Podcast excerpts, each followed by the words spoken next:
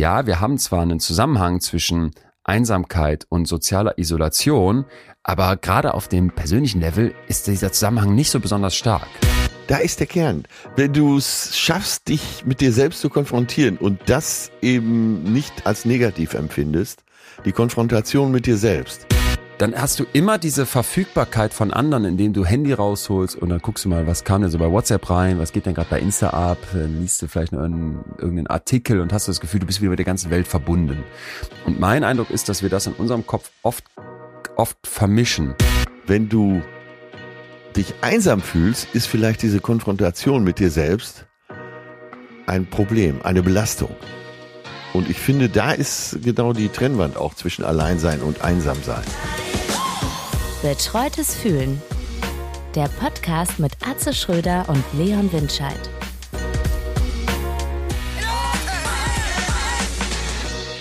Leon, guten Morgen, guten Morgen, mein Lieber. Hallo, lieber Atze. Hi, hi. Hallo aus München. Bist du genervt? Wovon? Ja, das wäre jetzt die nächste Frage gewesen, aber bist du genervt? Kannst du, kannst du Gedanken lesen. ich, bin mal wieder ich kenne auf dich so gut, Triptych. dass ich einen Unterton so höre. Ach so, das solltest du eigentlich gar nicht hören. Shit, ja, du kennst mich zu gut um das. Ich bin gerade wieder so, ich werde gerade wieder durch ganz Deutschland gejagt, hätte Ja, ich fast gesagt, ja. von meinem, von meinem eigenen Wahnsinn und vom beruflichen drumherum. Und bin gestern in München angekommen, muss gleich aber nach Hamburg, muss übermorgen nach Berlin und so weiter. Also es ist gerade schon wieder einfach viel rumfahren Ja, und das ist ja. äh, etwas nervig. Das muss ich auch tatsächlich sagen, ist eigentlich das einzig Nervige an dem, was ich so tun darf. Dieses Rumfahren. Ich glaube, es ist immer der November, wenn die Zeit gekommen ist, dass ich dich ermahne, weniger zu machen. Ja. Immer der Äh, November. Wobei ich meine, dass dieses Jahr im August auch schon von dir gehört zu haben. Ich kann dir aber auch sagen, Atze, du redest ja nicht mehr mit Leon, sondern du redest mit dem neuen Leon. Meine WG macht sich natürlich wie immer nur lustig über mich. Ich selber äh, Ja. finde das, find das traurig Ja, und schade, ja. weil das ist, äh, man muss Persönlichkeitsentwicklung und Veränderung doch immer ermutigen, gerade wenn Leute ins Alter kommen wie ich. Und der neue Leon hat verschiedene Sachen in seinem Leben umgestellt. Und ich sitze hier frisch geduscht. Das sollte sowieso der Anspruch sein an diesem Podcast. Aber nicht nur das, sondern äh, kalt frisch geduscht. Ah. Ja, ich sitz, ich dusche seit fünf, sechs Tagen jeden Morgen kalt, ganz kalt. Und im Winter ist das Wasser ja noch mal kälter als im Sommer. Ah. Ja. Und was soll ich sagen? Es ist die Hölle, aber ich bilde mir ein, dass einen das sehr viel fresher macht, dass einen das vielleicht sogar abhärtet, obwohl ich überhaupt keine Empirie dazu habe. Außerdem Teil des neuen Leons ist, dass ich jetzt wieder mehrmals die Woche Sport mache, was ins Schleifen kam, weil ich ja wirklich angeschlagen war und da soll man ja um Gottes Willen besser keinen Sport machen. Ja, ja. Ähm, ich koche mehr selber, ja, ja, zu, zugegeben äh, doch eher die einfacheren Sachen. ja. Aber das, das sind alles so Kleinigkeiten, mein lieber Freund, so Hebel, die ich gerade umstelle, die, die einen vorwärts bringen. Und jetzt kannst du auch lachen und dich in den Kanon meiner WG stellen, die dann das mich verhöhnen und sagen, ha, behauptest du jetzt wieder alles. Aber ich bin sogar kurz davor, das steht noch auf meinem Plan, dass ich jetzt anfange, so eine wöchentliche Routine zu haben, wo bestimmte Dehnübungen drin sind. Weil bei meiner Größe von 1,94 ist einfach alles so unterer Rücken, ne? Und Ja, überhaupt ja. das alles steif. Man muss sich da mehr bewegen. Und ja, also ich versuche gerade seit einiger Zeit jetzt mit kleineren Stellschrauben am großen Ganzen wieder ein bisschen vorwärts zu kommen. So. Ich begrüße das und zwar äh, mit Danke. jeder Faser äh, meines Körpers und meines Gehirns. Ähm, ich als quasi der deutsche Wim Hof kann nur sagen, es kann gar nicht kalt genug sein. Wenn irgendwann wirst auch du Um es schaffen, wegzuatmen, ne? 66 Meter unterm Eis durchzutauchen. Ja, da müssen wir hin. Ja. Wir müssen an den Da müssen wir Hirnstamm. hin. Das, das muss man. Ich habe eine, habe eine Beobachtung gemacht und bin sehr gespannt um deine Einschätzung. Ja. Also, wenn man mit Leuten, und ich sage bewusst nicht mit Männern, weil ich glaube, das ist ein ge allgemein gesellschaftliches Phänomen. Ich muss aber zugeben, ist tatsächlich mehr, wenn nicht sogar ausschließlich mit Männern erlebt zu haben. Nee, wobei doch, ich war auch schon mal in Mädelstrupps unterwegs oder gemischten Trupps, wo ich so dachte, okay, da passiert das auch. Ist Leute Aber denn ich schon vornehm- gegendert? Keine Ahnung. Gut, Leute, egal. Äh, ja, ne? Ich kann keine Nee, Witze ich- mehr über das Gendern vertragen, das nervt mich. Nein, ich, es soll gar kein Witz Das sein, nur eine. Bestandsaufnahme. Äh, Okay, ach so. Hier der Seniorpartner versucht ja auch, selbst so jungen äh, Menschen wie dir alles recht zu machen, den jungen Leuten alles recht zu machen.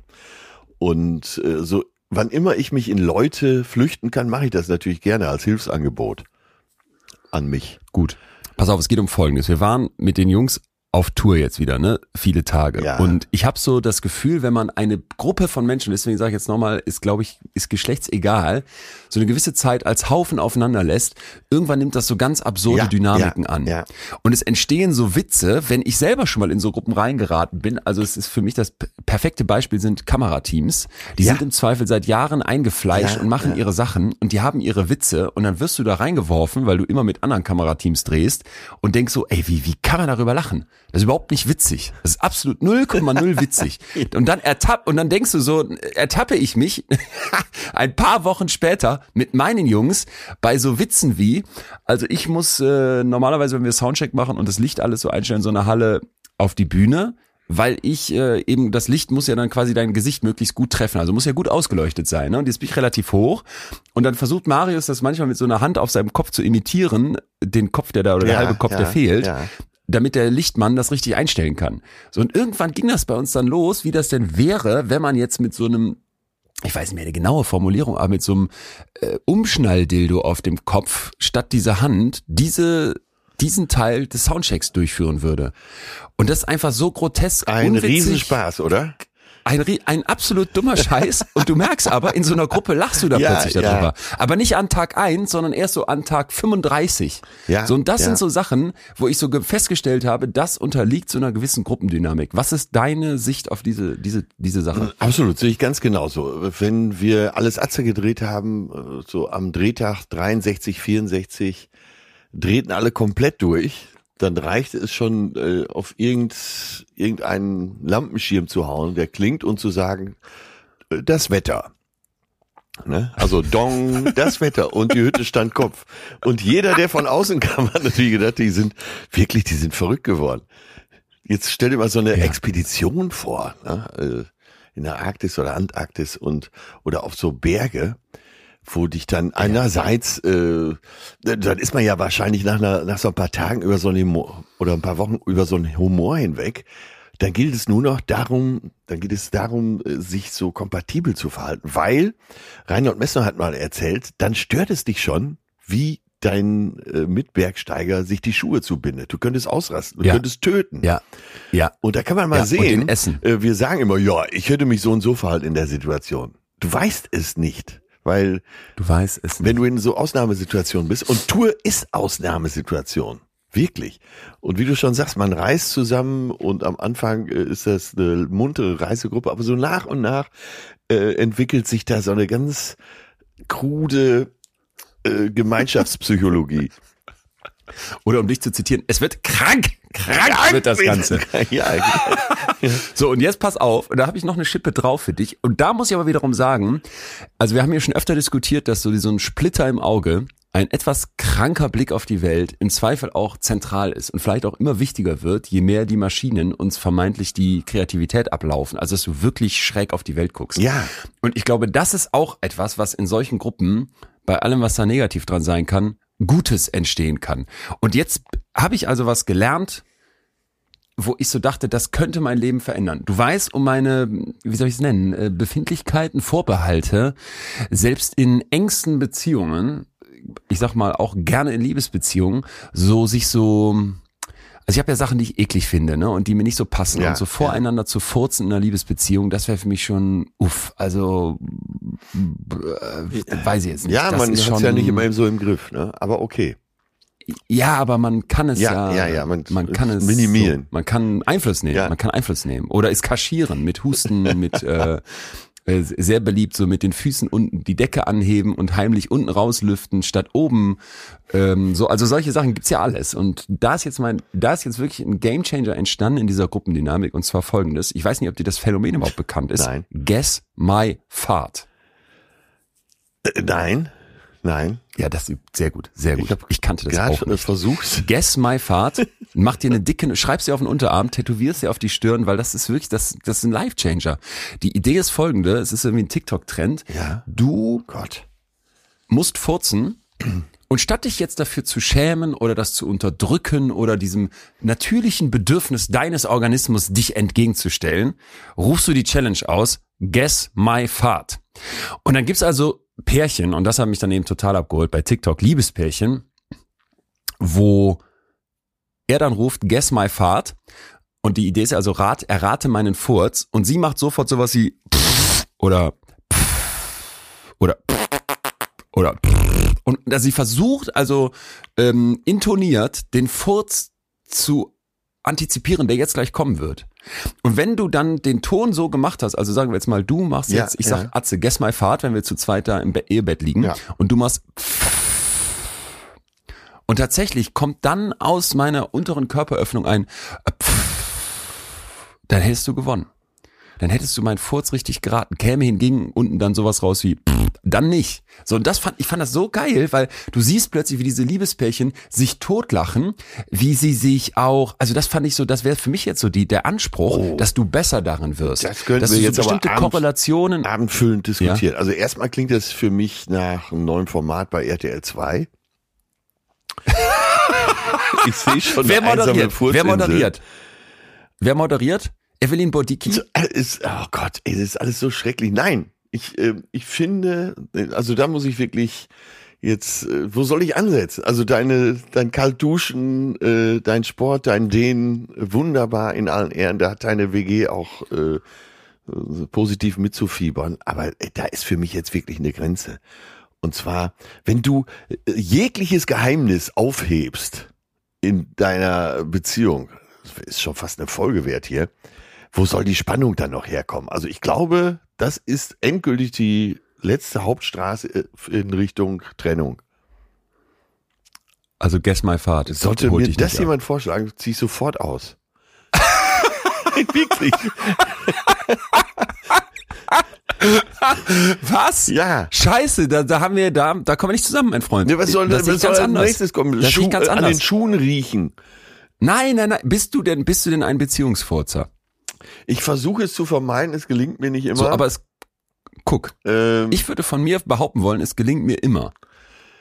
Und was meinst du, was das für Krämpfe und das ist ja das ist nichts Gutes eigentlich. Eigentlich ist das nichts Gutes. Eigentlich wäre es viel schöner, so wenn eine ge- gewisse etwas mehr Lockerheit, die ich dir ja gerne in allen Bereichen attestiere, vielleicht ist auch das ja, Alter und dein Schließmuskel hält nicht mehr so gut. Ich würde ja, äh, entweder bin ich raffiniert oder verklemmt, aber ich finde, man sollte in Beziehungen wirklich nicht jede Tür aufmachen. Es sollte Nein, Bereiche ja- geben, wo Atze- drauf steht, äh, hier jetzt nicht. Also es geht. Das ist ja genau mein, das ist ja genau mein Lebensmotto. Nur der Punkt Ey, ist, das dass schaffst ich du denke, doch nie. also es- äh, Leon, das schaffst du nie, das so zu machen. Guess my fart. Dafür, ey, überleg mal, wo, wo du schon, äh, wenn du einen Kopf anlehnen musst, eine Kopfstütze im ICE, da flippst du ja schon aus. Ne, Das, also ich finde, die Aufgabe Schade, ist zu groß. schade. Dann lieber äh, Schade, okay. Ah, 100 okay. Meter ja, Schade, dass das jetzt so, schade, dass das jetzt so niederbutterst, weil ich habe darin wirklich eine Chance gewittert, für mich ein weiteres großes, großes Thema anzugehen, anzupacken, eine gewisse etwas zu Distanz. stellen, was andere mit einer gewissen Lockerheit. Ja, das, das ist ja genau mein Punkt. Das, das, das bin ich ja genau der Meinung. Aber ich glaube, ja, ich habe letztens von einer Kackfluencerin gehört, die jetzt irgendwie so ganz öffentlich über alles redet. Und dann, ich bin ja total bei dir. Ich bin ja auch der Meinung, Leute, hört auf damit. Hört auf damit, euch öffentlich die Pickel auszudrücken. Hört So, auf, immer eure ganzen wir. Dellen und Problemzonen und auch schönen Teile eures Körpers in die Kamera zu halten. Ey, zieht euch was an, behaltet euch die Schamgrenzen bei so äh, und macht manche manche Türen sind auch ganz bewusst dafür gedacht, dass die nur uns was angehen. So, ähm, aber andererseits die Gegen, Gegenmeinung und da müß, da bin ich eben auf der Suche nach der Synthese. Die Antithese zu meinem wäre doch aber so ein bisschen mehr Lockerheit und es sind körperliche Grundbedürfnisse und wir Menschen ja, wir müssen irgendwie damit umgehen. Und für mich war jetzt Guess My Fahrt so eine Art Kompromiss. Okay, kommen wir nicht zusammen. Ähm, ich werde das weiter ausprobieren, vielleicht nicht dann in, in bestimmt, bestimmten Beziehungsformaten, sondern eher Ja, gehst mal schön in den Swingerclub. Da wollen wir doch mal sehen, wie locker du wirst. Stell mal vor, es gäbe einen Swingerclub, so einen Raum. Äh, Nee, bitte nicht, bitte nicht, Doku bitte geguckt. nicht. Mir geht's gerade sexuell so gut. Ich möchte es nicht hören. äh, aber Okay, das, schade. sollen wir mal, ich glaube, wir können beide öffentlich zugeben, das wäre nichts für uns, so ein Swingerclub, oder? Ja, aber ich weiß immer nicht so, ich stelle mir dann so vor, das ist ja auch gerne mit so Buffet. Und dann hast du da eben mit deinen Fingern an den Buletten gegrabbelt. Und die so, ne? Käse-Sahnesoße gestippt. und die Käse-Sahnesoße und vielleicht noch so ein bisschen Tzatziki, der ja dann auch so, ein, so eine Dünstung fabriziert. Und mit den Buletten-Grabbelfingern bist du dann, das muss ich dir jetzt schon kurz noch erzählen, weil ich es letztens in der Doku gesehen habe. Es gibt ja viele Swinger-Club-Dokus, wahnsinniges Format, Ja. wo es hieß, es gibt so einen, wie hieß das nochmal, ähm, Partnertauschraum. PT-Raum, PT-Raum, PT-Raum, Partner, Ja, das stand auch so ja. da dran. Und ähm, dann gehst du da rein und dann bist du da mit deinem Partner und es läuft alles super und ihr habt, warum auch immer, jetzt in diesem Partnertauschraum seid ihr gelandet und dann kommt diese, kommt diese Bulettenkrabbelhand. Und, und nee, nee. Also, Komischerweise Ja. war das gestern Abend äh, noch Thema. Wir waren eingeladen bei Boris Entrup und am Jörg. Und dann äh, ging es drum, Joy Club, wie viele Mitglieder die schon haben. Das geht, glaube ich, jetzt so auf die sechs Millionen zu. Und dann äh, brach es aus Boris raus, dass er sagte, na ey, diese vielen Menschen auf einen Haufen, allein diese Gerüche, die dann entstehen, das geht ja in eine ähnliche Richtung. Ne? Und ich pflichte Ja. ihm bei, oh Gott, können wir das Thema nicht zumachen? Dann ja, machen wir zu, Atze, weil ich würde sowieso gerne in unser heutiges Thema rein, Ja, denn ich, hatte, ich hatte, äh, das verschiebe ich jetzt aufs nächste Mal, ich hatte was über Wien, über kulinarische Spezialitäten in Wien, äh, aber das passt absolut jetzt nicht mehr zum Thema. Äh, nächste Woche außer widmen wir uns irgendwie noch in unserem Swinger-Club-Buffet untergebracht. So ein bisschen Kaiserschmarrn auch oder nicht, worum geht's? Kaiserschmarrn geht ja, aber äh, nee, es, Dann verrat es nicht. Wir hören, noch- ja, ja, hören wir nächste Woche, das um sehr fettige Sachen. dramaturgisch. Ja. Okay, Äh, ein, ich frage dich nur noch um, in Vorbereitung auf das Thema dann für nächste Woche. Hast du schon in Wien gespielt mit deinem Programm? Ja, Globe. Im Globe. Ah, also, Sehr, äh, das war sehr schön, ja. muss ich tatsächlich sagen. Okay, aber das werden wir dann besprechen. mein Freund, ich, rein ich sitze in ein Thema, zi- das die- zitternd, schwitzend. Das hast du geschafft. Ja. Ich gehe gleich auch kalt duschen. Das sage ich dir. guck. Äh, Das ist übrigens die, nächste, die nächste Formulierung, die sitzen muss äh, von der Betonung nach neben krank. Äh, wenn man zwischendurch mal, wenn man was unterstreichen will. Das sage ich dir. Und das Dia muss so ein bisschen mit so einem A hinten sein, oder was? Oder mit so einem, ja, das war jetzt äh, der mir angeborene Ruhrpott. Äh, ja, wie sagt man? Dialekt. Idiom. Ähm, pass auf, jetzt sage ich dir mal so, was. ja, na Nämlich bitte. Da, da war ein Stück Soling drin. überall, überall ist ein, also ein Thema ist in aller Munde. Ja, total. Und das ist äh, hochpsychologisch. Wahnsinn. Es wird als Riesengefahr gehandelt.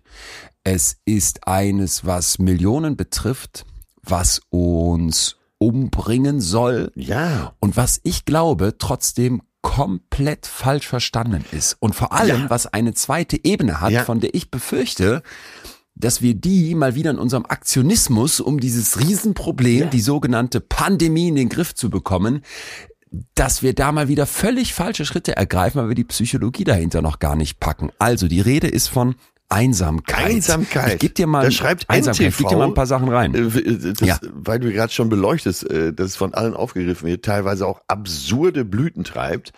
Äh, Headline bei NTV, so schädlich wie 15 Zigaretten. Doppelpunkt. Eine globale Einsamkeitswelle plagt junge Menschen. Und da fra frage ich dich, wie misst man sowas? 15, so schädlich dann sage wie ich- 15 Zigaretten.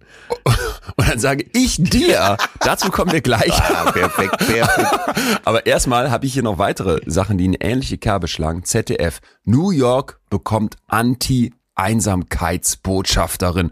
Ruth Westheimer soll Einsamkeitsepidemie im Bundesstaat entgegenwirken. Wer sich noch erinnert, 2018, die damalige britische Premierministerin Theresa, Theresa May hat ein Loneliness-Ministerium ins Leben gerufen, um die traurige Realität des modernen Lebens zu verändern.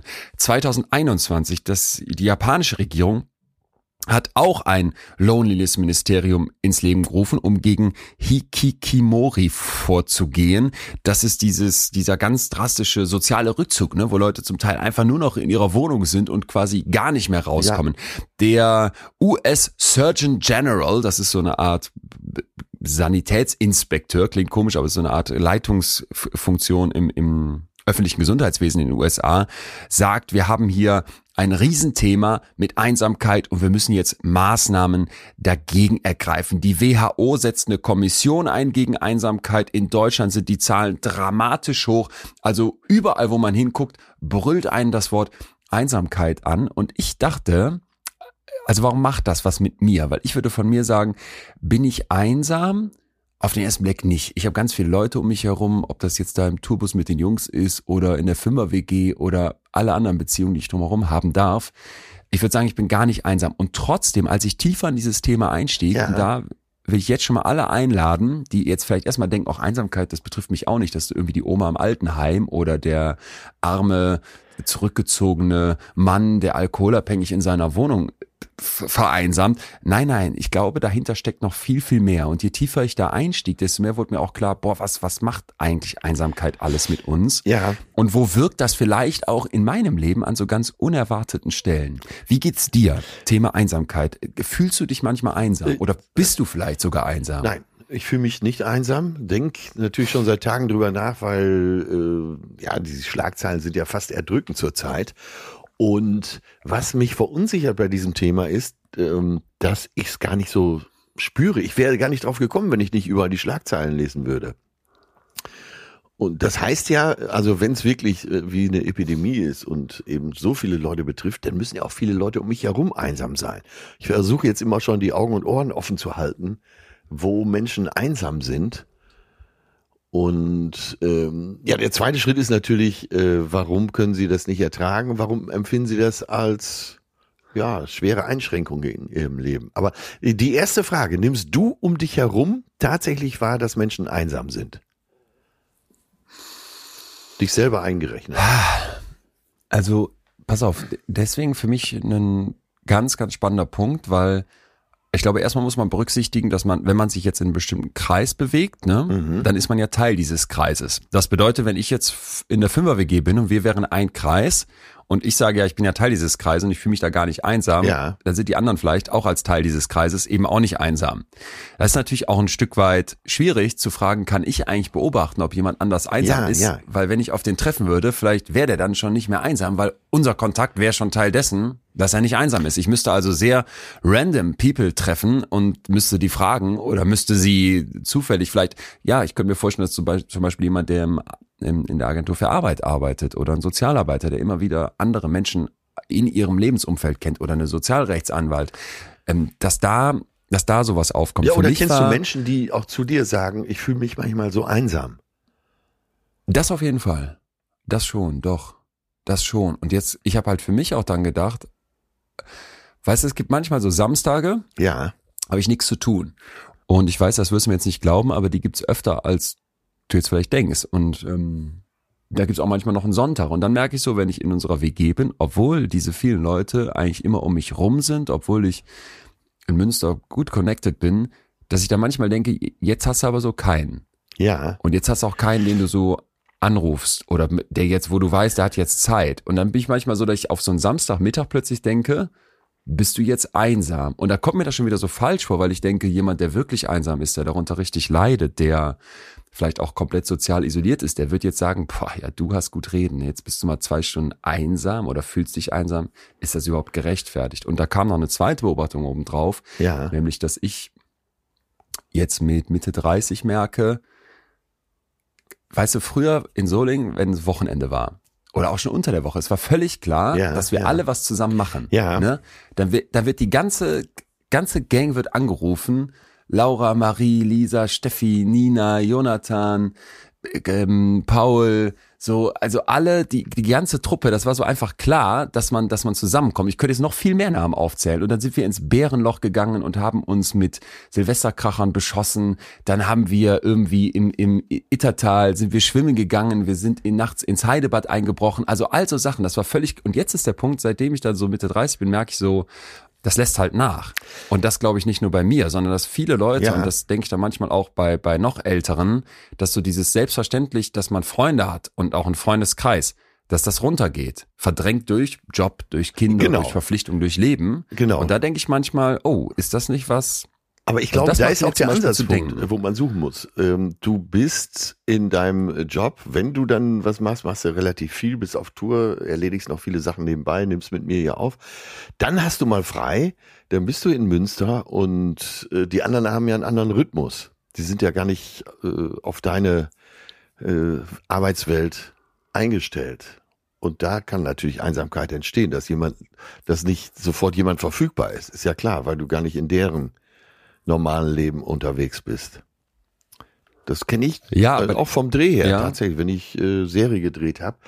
Dann, klar, am Anfang kommen alle noch vorbei, weil es spannend ist, hey, der, ne, der Kumpel dreht jetzt da jede Woche Serie und so, das gucken wir uns mal an. Irgendwann kommt ja gar keiner mehr. Und irgendwann hast du so einen Rhythmus, dass du am Wochenende wirklich ganz einsam bist. Kommt doch keiner vorbei. Du willst Mhm. auch gar keinen natürlich. Erstmal, weil du so kaputt und fertig bist und dich von der Woche erholen musst. Und tatsächlich, da gibt's äh, einsame Momente, muss ich auch sagen. Und oder nimm die äh, Mutter mit zwei, drei Kindern, die ihren Rhythmus hat, wo alle sagen, ja, du hast doch den ganzen Tag was, aber dass da man aufgrund des Rhythmus auch eben vereinsamen kann. Ja. Ja. Ja. Okay, aber Ja, ja, genau. äh, hat dir schon mal jemand gesagt, ich fühle mich oft einsam? Ja, also ich denke, wo du das sagst, ich habe ja eben sofort gesagt, ja, kann ich jetzt aber jemanden direkt benennen? Vielleicht ist das auch ein Trugschluss in meinem Kopf, weil ich glaube, dass Einsamkeit oft ein ganz stilles Phänomen ist. Selber zu sagen, ich bin einsam, das klingt so wie so eine Kapitulation. Und wenn man jetzt nicht gerade verwitwet ist oder jemand sonst irgendwie gestorben ist und man sagt ja, oder man ist in eine neue Stadt gezogen und kennt da jetzt noch keinen, zuzugeben, dass man einsam ist, ich glaube, das ist das ist ein ganz schwerer Schritt und deswegen ist es vielleicht, habe ich das gerade in meinem Kopf vermischt und würde sagen, mir fallen doch auch Leute ein, wenn ich jetzt nochmal weiter darüber nachdenke, anders als ich es am Anfang gesagt habe, wo ich sagen würde, jo, die sind vielleicht einsam, Ja. aber haben die, die mir das schon mal wirklich gesagt? Also ich denke so an Leute, die mir eher so, die eben nicht in meinem Kreis sind, sondern die diesen Kreis manchmal so touchieren. Ne? Das Jo. ist dann jemand, den ich irgendwie aus der, von der Arbeit her kenne, der zwischendurch mal vorbeikommt und wo ich so denke, boah, hast du eigentlich wen? Dann gab es auch in meiner Familie Leute, wo ich so dachte, die haben gar keinen. Ja, und selbst äh, Oder fast gar ja, keinen. Die siehst man, sieht man so selten. wenn ne? man ich offensichtlich jemanden hat. Einsam. Wir hatten doch hier schon mal die Folge gemeinsam einsam. Ja. Auch dazu gibt's Zitate und sagt, äh, wenn, wenn du Einsamkeit nicht ertragen kannst, dann heirate nicht. Ja. Äh, ja. Ja, aber das musste ja jetzt am Anfang hier besprochen werden, das, äh, Unbedingt. um Einsamkeit zu verstehen. Unbedingt. Und ich würde jetzt gerne weiter rein, weil Ja. diese, diese Überschriften, ne, wir leben in einer Einsamkeitspandemie, ich glaube, jeder, der mal reinfühlt und wenn man jetzt von sich selber sagt, ich bin einsam, der wird den Schmerz dessen kennen. Jeder, der das bei anderen schon mal beobachtet hat, wird das auch nachvollziehen. Ist es denn jetzt aber wirklich so, dass wir immer mehr Einsamkeit haben. Und was macht das mit uns? Kevin Dixon, der ist Kolumnist bei Big Think und der hat einen Artikel mit ganz vielen Quellen und ich finde auch mit einer schönen Argumentationslinie geschrieben, wo der sagt, Vorsicht. Vorsicht, Ja, Vorsicht. ja. Also, erstmal, um das auch nochmal klarzustellen, wir haben mittlerweile wirklich viel Forschung, die zeigt, dass so eine chronische Einsamkeit, also wenn das wirklich länger dauert, Ja. dass das mit mit einer Reihe von Gesundheitsproblemen einhergeht. Also es gibt da Untersuchungen, die zeigen, dass Menschen, die einsam sind, dass die, dass es da eine erhöhte Wahrscheinlichkeit gibt für einen für einen ähm, Herzinfarkt, für Diabetes, für Demenz. Also ich könnte ganz viele solcher Also klassischen tödlich sein. Krankheitsbilder aufzählen.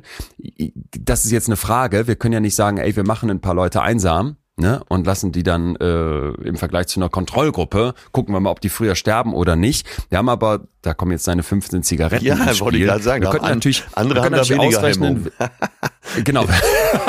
wir könnten natürlich ausrechnen, wie hoch die Wahrscheinlichkeit ist, von 15 Zigaretten früher zu sterben. Und dann gab es 2015 eine Meta-Analyse, die gesagt hat, ey, das Risiko, ne, früher zu sterben oder Gesundheitsprobleme zu bekommen, durch Einsamkeit, das ist genauso hoch wie durch Übergewicht beziehungsweise 15 Zigaretten am Tag rauchen. Also John Cacioppo, das ist so einer der Starforscher hier auf dem Gebiet, Okay, der ja. sagt das mit vielen anderen ganz klar, Einsamkeit, auch wenn wir da eigentlich nur korrelative Daten haben, so mein Stand, ist tödlich.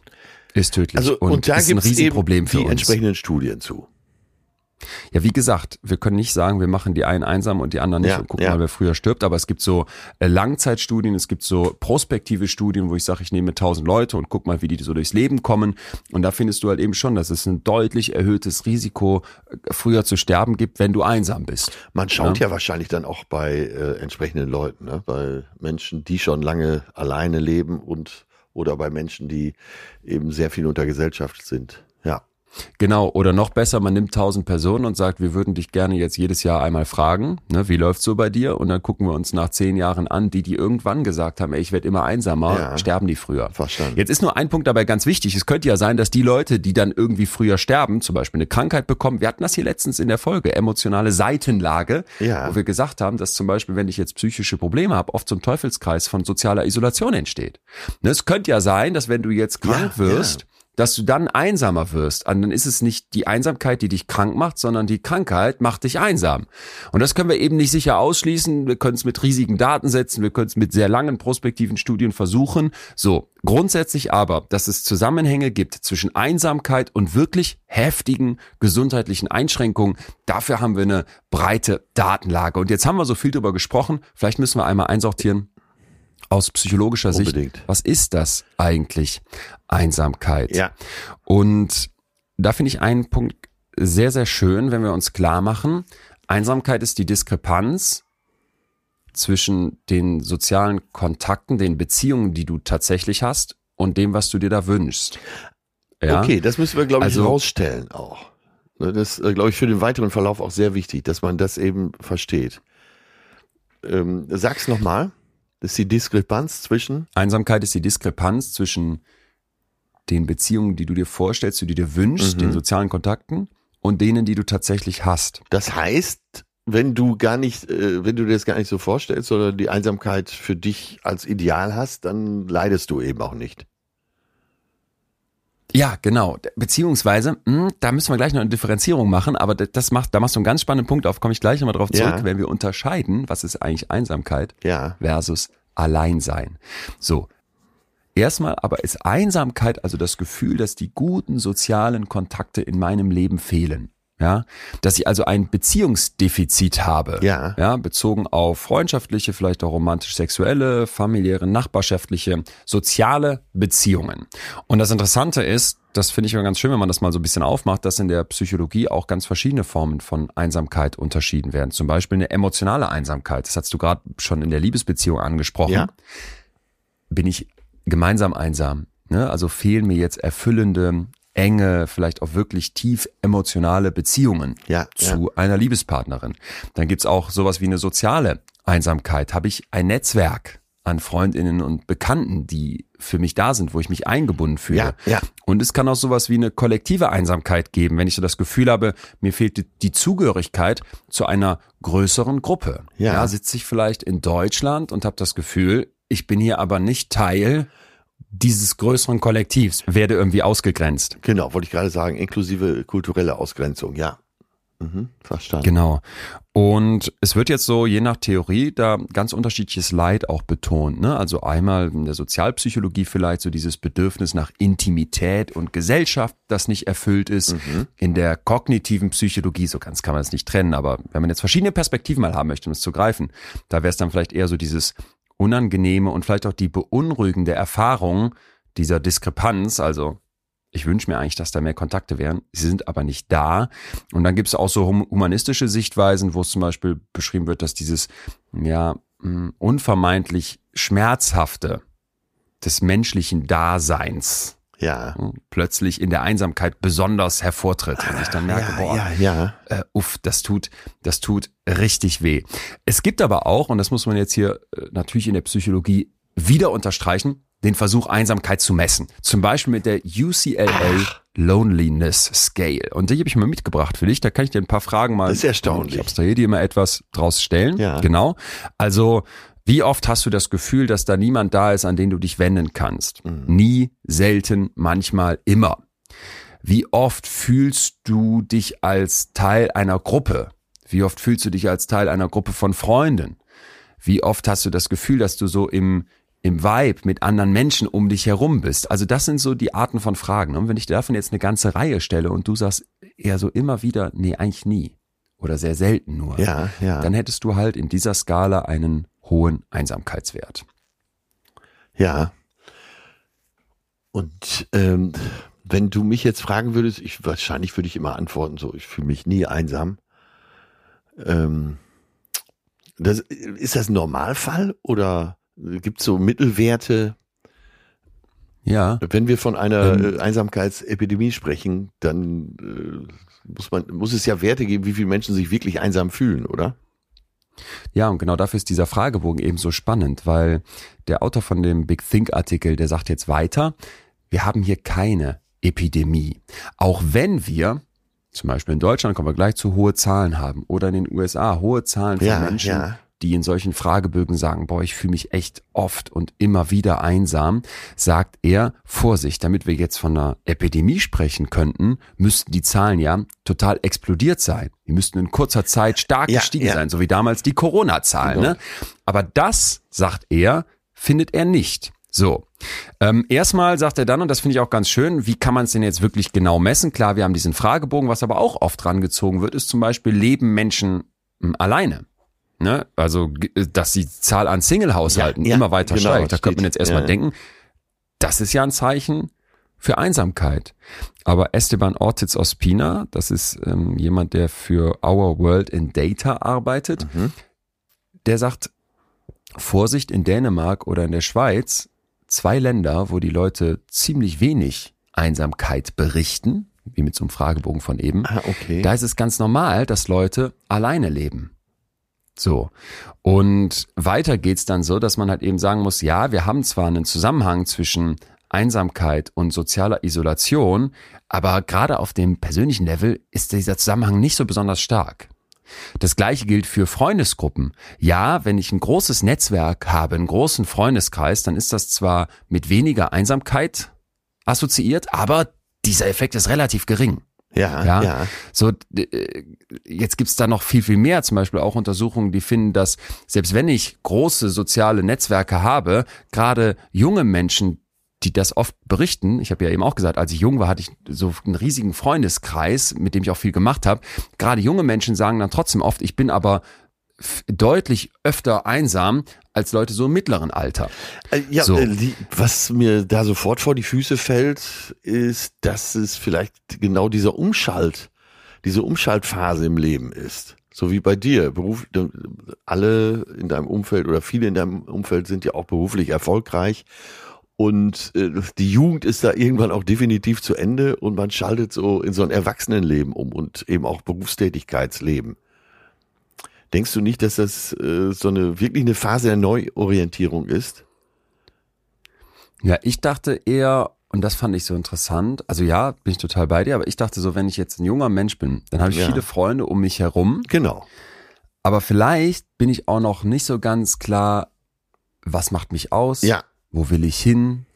Ich habe vielleicht ganz viele innere Themen, die schambehaftet sind, die ich an mir noch nicht verstanden habe, wo ich denke, boah, das denkst du, das fühlst du, wie kann das sein? Andere sind dort da bestimmt ganz anders.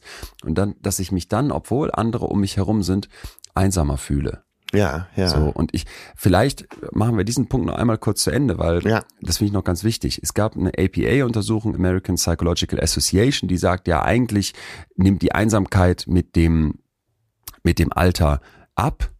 Ja, bis man ungefähr 70 ist, dann geht sie noch mal hoch, weil man jetzt natürlich da im Altenheim im Zweifel auch gesundheitlich eingeschränkt sitzt und dann hat man eben keinen mehr von mir aus. Aber ganz wichtig war, dass in dieser Studie von den Forschenden keine Hinweise darauf gefunden wurden, das ist leider oft Amerika, dass in Amerika die Leute heute einsamer wären als in vorherigen Generationen. Und dieser Autor zitiert dann weiter Berichte, die ganz Ähnliches finden. Also sagt er am Ende, Vorsicht, dass wir jetzt hier von einer Einsamkeitsepidemie Ja, sprechen, ja. mit einem plötzlichen Ausbruch und jetzt ist es alles ganz Ja, anders ja, auf ja, dieser genau. Welt. Das geht ihm zu weit. Und vor allem geht es ihm zu weit, was wir dann daraus machen. Weil wenn wir da jetzt eine Epidemie haben, dann müssen wir ja sofort ran und das lösen. Und wenn da so viele Leute einsam und alleine sitzen, ja, dann müssen wir ja wahrscheinlich jetzt dafür sorgen, dass die zusammenkommen, dass du plötzlich mehr Sozialkontakte hast. Und das sieht er kritisch. Warum das kritisch sein könnte, da habe ich eine Studie gefunden, die fand ich unglaublich spannend. Erstmal möchte ich aber diesem Artikel von dem Mann doch etwas entgegenhalten. Denn wenn man sich die Zahlen in Deutschland anguckt, Ja, das Deutschland ist nicht alleine, gibt's auch eine andere Sicht, nämlich, dass wir hier seit einigen Jahren sehen, auch wenn es mal wieder abnahm, aber gerade in Richtung Pandemie, dass immer mehr Leute sagen, dass sie einsam sind Ja. und dass sie auch richtig einsam sind. Ne? So 2013 bis 2017 waren das so um die 10 Prozent 2019 dann 10,8 Prozent, 2020 waren es dann 26,6 Prozent. Die sagen, dass sie sich mehrmals pro Woche oder sogar täglich einsam Wo fühlen. sagen die das? Am höchsten, ja, im sozioökonomischen Panel. Ah, okay, gut. Das ist eine riesige, riesige Untersuchung, hatten wir schon öfter, die immer wieder tausende Menschen in Deutschland befragt. 2021 haben dann 42 Prozent der in Deutschland lebenden Menschen gesagt, dass sie sich einsam fühlen. Und das sind einfach Zahlen, wo ich jetzt nicht sagen kann, boah, das ist ja zu vernachlässigen. Und hier muss ich auch sagen, guck mal, das ist doch ein krasser Anstieg. Wir kamen irgendwie von Ja, 10 Prozent und dann sind wir Richtung Pandemie oder kurz danach bei 42 Prozent. Ob das jetzt wieder runtergeht, weil die Pandemie überstanden ist, also Corona voll in den Hintergrund tritt, das müssen wir dann sehen. Ich fand nur Ja. grundsätzlich erstmal ganz wichtig, bevor wir jetzt einfach sagen, es gibt viel mehr Einsamkeit und es ist Ja, überall ja, auf der genau, Welt genau, explodiert genau, und genau. wir müssen jetzt irgendwie ganz krass und anders damit umgehen, dass ich glaube, dass wir erstmal verstehen müssen, was macht denn Einsamkeit mit uns Ja. und was ist sie denn wirklich? Genau, ne? genau. Und dass wir vielleicht auch erstmal anerkennen, weil Epidemie, das klingt ja so, wie als wäre Einsamkeit jetzt dasselbe wie Corona. 15 Zigaretten am Tag, früher sterben, tödlich. Das macht das alles so negativ. Ich glaube, wenn wir das den Leuten als Message mitgeben, dann entsteht vielleicht sogar eine, eine Angst, eine Furcht vor Einsamkeit und auf der politischen Ebene entsteht so ein Reaktionismus. Was können wir jetzt tun, um die Epidemie der Einsamkeit ein zu besiegen, irgendein Ministerium ins Leben rufen. Uff, denn Einsamkeit ist ja nicht immer automatisch etwas Schlechtes. Wir haben jetzt hier es gibt so, viele, positive Aussagen zum Thema Einsamkeit. Das ist ja Wahnsinn. Ja, und wir haben jetzt hier so viele negative Gefühle schon beleuchtet und die Einsamkeit ist sicherlich eines davon. Wir leben zwar heute in einer ganz anderen Welt, als das unsere Vorfahren taten, aber ich glaube, so diese körperliche Komponente von Einsamkeit, wenn wir uns vorstellen, Herz-Kreislauf, Reaktionen gibt's da und dass uns das im Zweifel sogar krank macht. Also dass das was mit, mit unserem Körper auch macht. Ja, aber dafür Das müssen wir noch nochmal da. äh, noch mal ganz klar definieren, äh, wie Einsamkeit, warum Einsamkeit überhaupt als so negativ empfunden wird. Moment. Okay, Ähm, also ne, eine Sache ist also man, hoffentlich kann, man kann ja auch sagen so, ach, ich habe meine Ruhe, schön. Ja, okay. Da, Ne? eine Sache ist noch ganz wichtig. Wir müssen klar sagen, der Mensch ist ein soziales Wesen. Das heißt, dass du da komplett alleine auf deiner einsamen Insel hockst und sagst, Mensch, ist das super. Ja, genau. Oder in der Großstadt sitzt, umgeben von 10 Millionen und sagst, ich brauche überhaupt keine Sozialkontakte. Das wird auf einen so kleinen Bruchteil der Menschen zutreffen. Ja, das ist- ich fast schon sagen würde, ist egal. Das ist interessant, Die allermeisten ja. von uns wollen und brauchen soziale Kontakte. Das ist das, was unsere Spezies ausmacht, was uns erfolgreich gemacht hat. Und deswegen ist Einsamkeit ein Gefühl, was sehr unangenehm ist. Ja, was wir eigentlich nicht lange ertragen können. Und das ist ein ganz wichtiger Punkt, dass wir dann nicht sagen, die Einsamkeit als Gefühl ist grundsätzlich was Schlechtes, sondern dass wir eher die Leute ermuntern. Und das wäre für mich auch so ein Punkt, wo ich mir vorstellen könnte, vielleicht gehen die Zahlen deswegen so hoch, dass nicht tatsächlich viel mehr Leute einsam sind, sondern, sondern dass zum Glück Leute anfangen, mal hinzufühlen. Richtig, richtig. Und ehrlicher auch zu sich selbst zu sein und solche Fragebögen vielleicht auch ehrlicher zu beantworten und zu sagen, naja, wenn ich mal wirklich tiefer gucke, wie viele gute Kontakte sind denn da? Hm, Weiß ich nicht, weil wie viele Leute werden vielleicht vor 20 Jahren noch in Beziehungen gesessen haben, die eigentlich totaler Mist waren, wo du wirklich sagen kannst, gemeinsam einsam Ja, aber die in so einem Fragebogen sich selber niemals eingestanden hätten, jo, wenn ich mal wirklich hinfühle, dann fehlen mir da die guten Kontakte. Und damit will ich jetzt nicht sagen, dass sich nichts verändert hat und will die, will die, will die, will nicht kleinreden, dass vielleicht tatsächlich heute mehr Leute einsam sind. Ich bin nur auf der Suche nach, was macht das mit uns? Wie gucken wir auf Einsamkeit und was, was, was ist die, die, die Wahrheit dahinter? Und ich glaube, ein ganz, ganz Genau, wichtiger Punkt ist eben genau. erstmal zu Ja. verstehen, Einsamkeit, ein negatives Gefühl mit dem Ziel, den Menschen als soziales Wesen wieder mit anderen in Verbindung zu bringen, weil das für uns ganz wichtig ist. Deswegen, Punkt Nummer eins, Einsamkeit ist nicht einfach was, was Schlechtes. Und Punkt genau, Nummer genau, zwei, genau, dass die genau. Zahlen so hoch gehen, vielleicht liegt das daran, dass Menschen zum Glück anfangen, das ein bisschen zu verstehen, auch wenn ich glaube, wir sind, müssen noch einen weiten Weg gehen, bis wir unsere negativen Gefühle als etwas Sinnvolles erachten. ja, jetzt sind wir doch aber Und dann bei- ehrliche bei der Essenz. Wir sind jetzt bei der Essenz. Ähm, wir können ja nicht über Einsamkeit und das Leiden unter Einsamkeit sprechen, ohne jetzt wirklich dahin vorzudringen, was macht das denn so unangenehm? So, wenn, wenn man wirklich mal einsam ist, wenn wir, oder fangen wir erstmal mit dem Alleinsein an, nicht zu verwechseln mit Danke. Einsamkeit. Ja. Da, können wir das einmal kurz machen? Können wir einmal kurz unterscheiden, Ja. dass Einsamkeit nicht das gleiche ist wie Alleinsein. Ja. Wir haben eben gesagt, Einsamkeit ist das Gefühl, dass gute soziale Kontakte fehlen. Da ist eine Diskrepanz zwischen dem, was ich mir wünsche an Kontakt zu anderen und zwischen dem, was ich tatsächlich habe. Einsamkeit, ein Gefühl. Alleinsein ist für mich ein Fakt. Alleinsein bedeutet, dass keine anderen da sind. Ja, aber ich kann einsam sein, während 30 andere Schülerinnen mit Ja. mir im Klassenraum sitzen. Ja. Und ich kann mich dann total einsam fühlen, obwohl ich in dem Moment nicht allein bin. Ich kann total alleine auf einer einsamen Insel hocken seit fünf Tagen und das Gefühl haben, ich bin kein bisschen einsam, weil ich habe noch nie so viel über meine Freundschaften und Liebesbeziehungen nachgedacht. Da ist der Kern. Alleine da auf ist dieser der Insel. Kern. Da ist der Kern. Wenn du es schaffst, dich mit dir selbst zu konfrontieren und das eben nicht als negativ empfindest, die Konfrontation mit dir selbst. Äh, Proust hat mal gesagt, Einsamkeit hat den großen Vorteil, dass man die Flucht vor sich selbst einstellt. Und da liegt es. Äh, Oder Werner Schneider hat sogar mal gesagt, Einsamkeit ist die Belästigung durch sich selbst. Und äh, das klingt jetzt lustig, aber äh, da steckt's natürlich. Wenn du äh, und das, das ist ja nun mal manchmal schmerzhaft, mit sich selbst konfrontiert zu sein. Weil äh, auch alle Menschen von außen, die einen vielleicht nerven oder mit denen man nicht so viel zu tun haben möchte oder die unangenehme Fragen stellen, äh, der größte, der größte Nerver kannst du ja selbst sein oder bist du ja oft selbst, gerade wenn du einsam bist. Dann hast du nämlich kurz. keine Chance mehr, dir selbst auszuweichen. Sind wir uns denn erstmal einig, dass Einsamkeit und Alleinsein was unterschiedliches Ganz ist? Weil ich hatte ja. gerade das Gefühl, du hast die Begriffe schon doch noch synonym benutzt, weil Ja, das ja. Zitat und auch das, was du gerade gesagt hast, wenn du einsam bist, hast du keine Chance, mir dir selber auszuweichen. Das wäre für mich eher etwas, was ich als Alleinsein Ja, ich, verbuchen würde. Daraus resultiert es ja. Das heißt, wenn du mit dir selbst allein sein kannst und äh, dich deinen Fragen stellen kannst, dich mit dir selbst konfrontieren kannst, die Belästigung durch dich selbst ertragen kannst, bist du vielleicht nicht einsam, dann bist du bist du allein mit dir. Wenn du Mhm. dich einsam fühlst, ist vielleicht diese Konfrontation mit dir selbst ein Problem, eine Belastung. Und ich finde, da ist genau die Trennwand auch zwischen Alleinsein und Einsamsein. Ah, Okay, ja, das würde ich anders sehen, ehrlich gesagt, weil ich hatte das Gefühl, also mal wieder ganz aus dem Alltag beschrieben. Mhm. Ich habe so den Eindruck, immer wenn ich Momente habe, wo ich wirklich mal alleine bin. Und das wäre so ein Samstag in Münster. Ja. Oder wenn du auf dem Klo hockst, ne? Und keiner ist da, um Guess My Fahrt zu spielen. Dann hast du immer diese Verfügbarkeit von anderen, indem du Handy rausholst Ja, und dann ja. guckst du mal, was kam denn so bei WhatsApp rein, Ja. was geht denn gerade bei Insta ab, dann liest du vielleicht noch irgendeinen, irgendeinen Artikel und hast das Gefühl, du bist wieder mit der ganzen Welt Ja, verbunden. ja.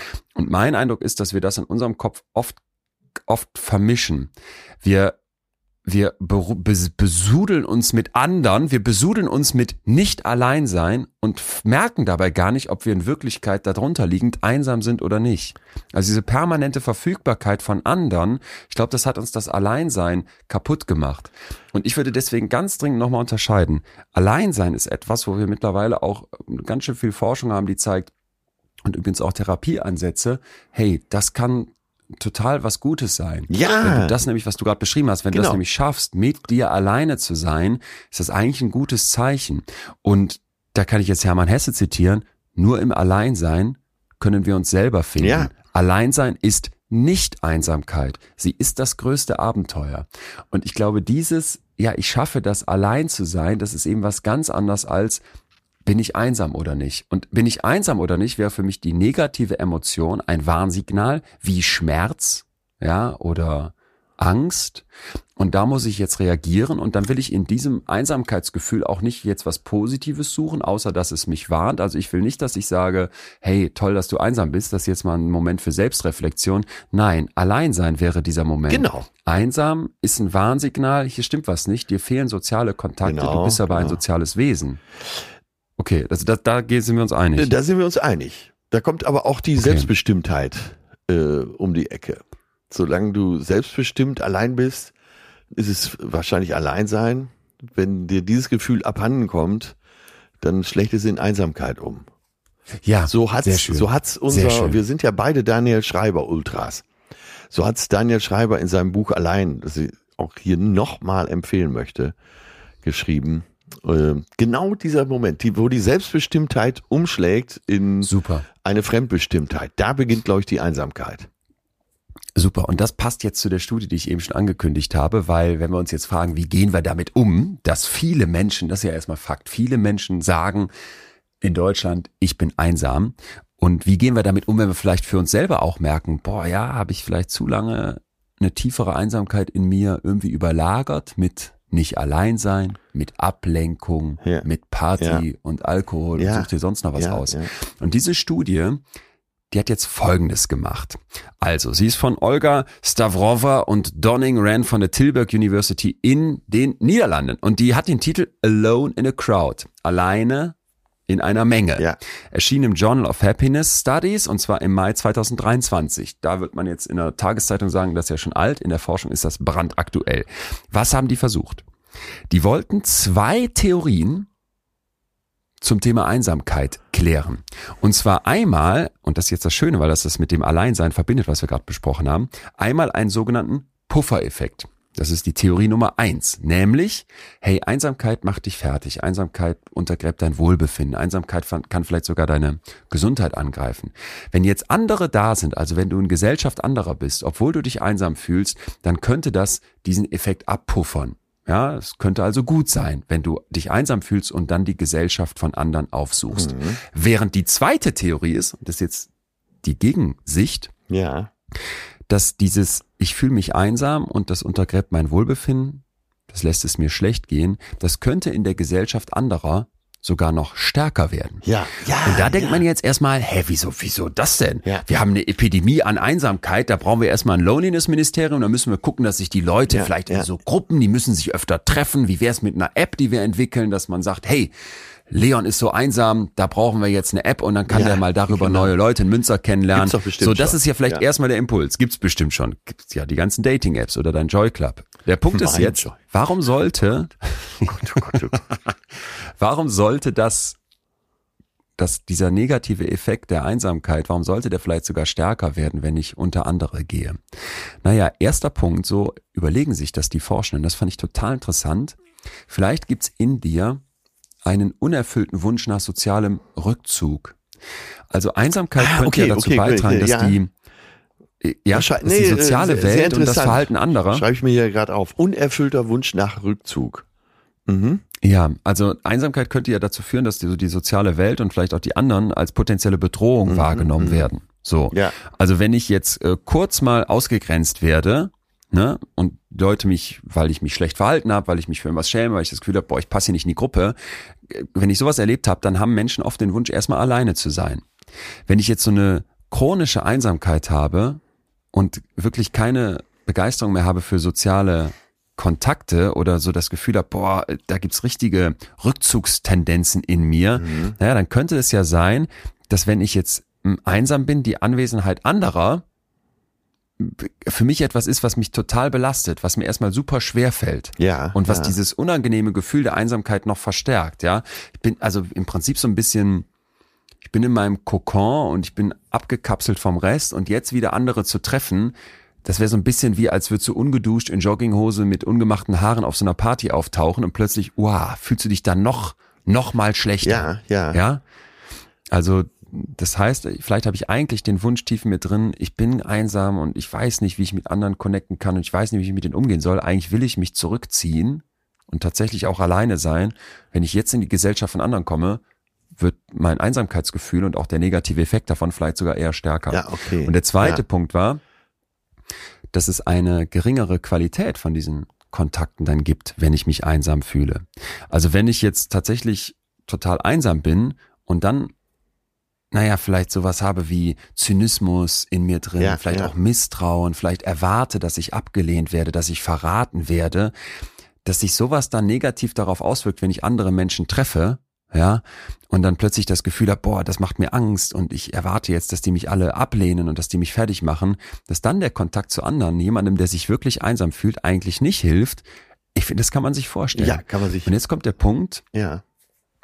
Nee, sag ruhig. Ich wollte äh, dich dann noch bestärken. Äh, Das kann man sich richtig gut vorstellen, wie sowas dann abläuft. Finde ich sehr interessant, wie du das schilderst. 3035 Personen wurden jetzt hier einbezogen, man hat drei Studien gemacht und zum Beispiel die Leute erzählen lassen, wie war es denn in deinem, bei deinem gestrigen Tag? Ne? Wie ist dein gestriger Tag gelaufen? Hattest du da Kontakte zu anderen? Gab es soziale Kontakte? Ja. Und gleichzeitig habe ich vorher schon abgefragt, mit so Einsamkeitsfragebögen, wie wir die jetzt kennen, wer ist besonders einsam und wer nicht. Und was wir dann finden, ist jetzt über diese drei Studien hinweg, Mhm. dass wenn die Menschen hohe Level von Einsamkeit berichten, also wenn die sich wirklich einsam fühlen, dann ist dieses mit anderen Zusammensein eher mit einem geringeren Wohlbefinden verbunden, als wenn ich alleine bin. Ja. Das bedeutet, dass die Leute, die da einsam sind, hier sagen, also die wirklich sehr einsam sind, eigentlich tun mir die sozialen Kontakte in dem Moment nicht gut. Ja, und das wäre dann quasi dieser Verstärkereffekt. Ja, ja. Dadurch, dass ich einsam bin, tun mir jetzt einfach mit anderen zusammenkommen, das puffert nicht meine Einsamkeit ab, sondern das führt sogar dazu, dass ich mich noch unwohler fühle. Ja. So ein Teufelskreis. Fand ich, ja. Fand ich, genau, fand ich total interessant, weil es so einen Teufelskreis aufmacht. Vorsicht, Mhm. ein paar Einschränkungen dieser Ja, Studie. ja. Wir haben hier nur Korrelationen. Außerdem mh, wurde angenommen, dass ein Gefühl der Einsamkeit zu einem geringeren Wohlbefinden führt. Es könnte aber auch andersrum sein. ne? Wenn ich mich sowieso schon nicht wohlfühle, dann habe ich auch mehr wahrgenommene Einsamkeit in mir. Ich dachte so direkt an dieses,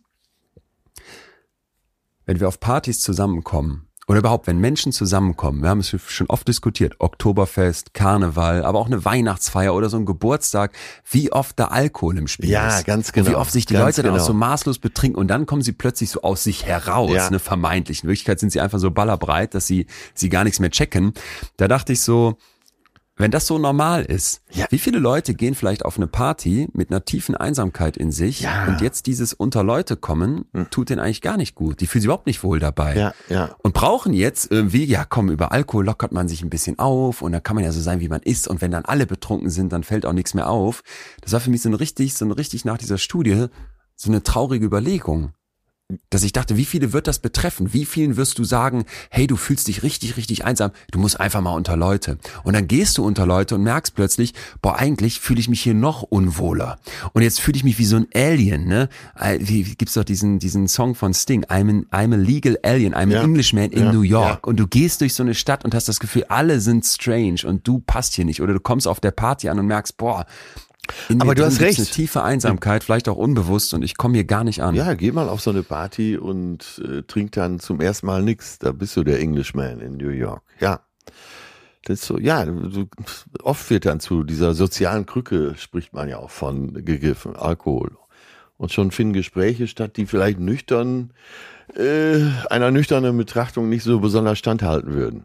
Und sagt, was, was rede ich, vertreten wir denn da alle für einen Scheiß? Ja. Ja. Und die, die keinen Alkohol trinken, berichten ja auch davon, dass eigentlich die Gespräche dann im Laufe des Abends nicht besonders besser werden.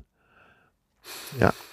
Genau, Mhm. genau. Und ich glaube jetzt, Vorsicht, wir dürfen jetzt nicht aus dieser Studie einfach ableiten, Nein. ah, okay, du bist also einsam, dann bleib doch am besten einsam in deiner Bude hocken, weil wir haben ja hier jetzt eine Ist ja Studie, nur ein Aspekt Studie mal des gehört. Ganzen, oder? Es ist nur ein Aspekt, Ja. genau. Und es heißt ja jetzt auch nicht, dass ich sage, es hilft nicht, wenn ich einsam bin, wieder Kontakte aufzubauen. Ganz im Gegenteil. Wir haben ja am Anfang gesagt, Einsamkeit ist, wenn mir gute soziale Kontakte fehlen. Was brauche ich jetzt also? Im Zweifel gute soziale Kontakte. Aber dieses Wort gut ist hier so zentral. Ja. Ich brauche nicht irgendwelche Kontakte, sondern ich brauche gute.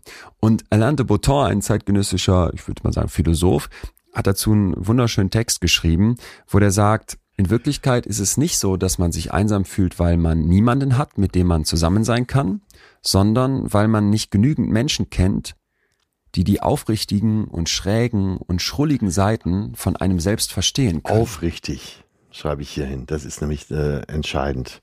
Aufrichtig. Weil da muss man an dieser Stelle muss man auch, muss jeder für sich mal nachdenken. Äh, wo habe ich wirklich die aufrichtigen, die ehrlichen, die Gespräche, die mich weiterbringen und nicht so ein Abarbeiten von sozialen Gepflogenheiten. Ja, aufrichtige Gespräche. Mhm. Ich denke dann so oft dieses auch, was wir heute oft berichten, boah, ich habe so einen Sozialstress. Und was soll ich es jetzt noch schaffen, all meine Freunde zu, zu, zu treffen? Und so oft kriege ich bei Instagram und verschicke sie auch selber so Entschuldigung. Boah, sorry, dass ich mich schon wieder so lange nicht gemeldet Ja. habe. Und ich denke dann manchmal, das ist so unser Berieseln mit Kontakten. Ja, Wir ja. haben so ganz viele so oberflächliche Kontakte und ich, boah, guck mal, wie viele tolle Leute hier auf mein Foto bei Instagram oder bei BeReal reagiert haben mit einem Daumen hoch oder die haben sogar ein kleines Foto zurückgeschickt. Wahnsinn. Und das ist so genau das wie, ich kann mich mit irgendjemandem in der Cafeteria beim Mittagessen zusammen an den Tisch setzen und übers Wetter reden. Aber das ist ja nicht das, wo die Einsamkeit endet. Sondern ich glaube, die Einsamkeit endet dann, wenn ich mich mit jemandem unterhalte, der wirklich so, so, der meine Offenbarungen und auch meine ganz intimen Schwächen und dunklen Seiten und Leiden und all das, wo ich sage, da, da habe ich vielleicht genau das Gefühl, mit keinem drüber reden zu können, wenn ich da jemandem hab, mit dem ich das kann. Ja. Und wie würdest du dich selber da einschätzen? Wie viel Menschen hast du, mit denen du wirklich Deep Talk, tiefe Gespräche führen kannst? Ist ja so über den Also- Daumen, einfach so ein Gefühl. Also ein Gefühl reicht mir an der Stelle. Unter zehn. Ja. So fünf bis sieben oder so. Mhm. Also ich, ich kann wirklich über ganz Wo man viele eben Sachen Lust hat, auch ne? ganz toll, Ja. Wo man auch Lust hat, mit meinen Eltern reden. Ja. So, wir waren letztens ähm, zusammen in Solingen und es ging dann irgendwie auch um Tod und Sterben. So und dann haben, also wir führen auch wirklich, wirklich auch diese tiefen Gespräche. Das war total interessant, so von denen zu hören, wie die da drauf gucken Mhm. und wie ich da drauf gucke und das so auszutauschen. Und das war so, die, ich glaube, die Angst zu sterben, habe ich dir ja schon mal erzählt. Irgendwie gibt's die in meinem Kopf in letzter Zeit öfter und vor allem auch, dass Menschen sterben würden, die mir was bedeuten. Und gerade mit meinen Eltern, die jetzt über 60 sind, denke ich da immer wieder dran. Wie wäre das, wenn die nicht mehr wären? Und mit denen so über Tod zu reden, das war zum Beispiel so ein ganz ganz, ganz ehrliches und tiefes Gespräch. Ich habe gute, enge Freunde, mit denen ich über über auch so auch so schräge Seiten an mir sprechen kann und die mich da auch einordnen. Also ich finde auch, wir kommen ja langsam jetzt in den Bereich, wo wir vielleicht diesem Gefühl des Ich bin einsam was entgegenhalten können. Ne? Und eine Sache, die ich immer wieder erlebt habe von Menschen, die ich für In Extrem Köpfen interviewt habe oder auch aus der, Ja, aus der ja. Forschung, dieser Eindruck, ich bin nicht der Einzige. Das tut unfassbar gut. Ja, Deswegen ja. funktionieren Selbsthilfegruppen. Ja, Ne? ja. So zu, mir haben so viele Leute oft geschrieben nach den Folgen über bipolare Störung, über ähm, Anorexia nervosa, über Suizidgedanken. Das sind ja alles Themen, die ich da behandelt habe, wo mir Leute nachher gesagt haben, boah, einfach mal zu hören von jemand anderem, der dir das ehrlich erzählt in dem Moment, das tat mir so gut. Und so geht's mir oft, wenn ich dann mit Freunden über so Sachen spreche und denen was erzähle und die mir sagen, ey, das kenne ich auch. Oder das, Ja. also ich habe auf jeden Fall solche Leute, das würde ich ganz klar sagen. Und ich merke aber auch, genau die brauche ich dann an so einem Samstagnachmittag, wenn ich da sitze und denke, jetzt bist du vielleicht gerade einsam. Wie ist das bei dir? Äh, Ja, empfinde ich ziemlich ähnlich wie du. Ich habe ähm, also auch die Anzahl, die gefühlte Anzahl der Menschen, mit denen ich so wirklich tiefe Gespräche führen kann, die habe ich aber, das gebe ich zu. Äh, und deshalb fühle ich mich eigentlich wirklich nicht einsam. Nee, ich fühle mich nicht einsam, überhaupt nicht.